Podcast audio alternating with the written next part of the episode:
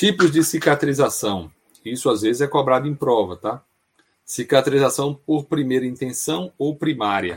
Aquela em que as bordas da ferida são aproximadas por sutura, apresentam pouca perda de tecido, ausência de infecção e com tecido de granulação levemente edemaciado. Exemplo: cicatrização de ferida pós-cirurgia.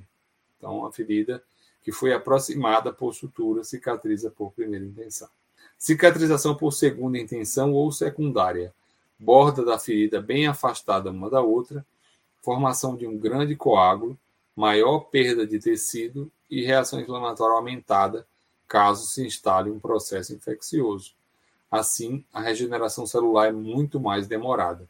Um exemplo de cicatrização por segunda intenção é a cicatrização alveolar, tá? Ah, professor, mas eu suturo para tirar o dente depois que eu tiro o dente do alvéolo. Tudo bem, mas as bordas não estão próximas por sutura. Elas estão bem afastadas uma da outra e há a formação de um grande coágulo. Então, toda cicatrização alveolar é uma cicatrização por segunda intenção.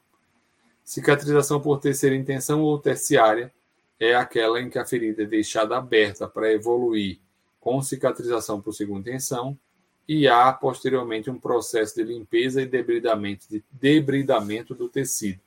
Depois é realizada a sutura para que a ferida evolua com cicatrização por primeira intenção. Então, primeiro deixa ela cicatrizar um tempo por segunda intenção.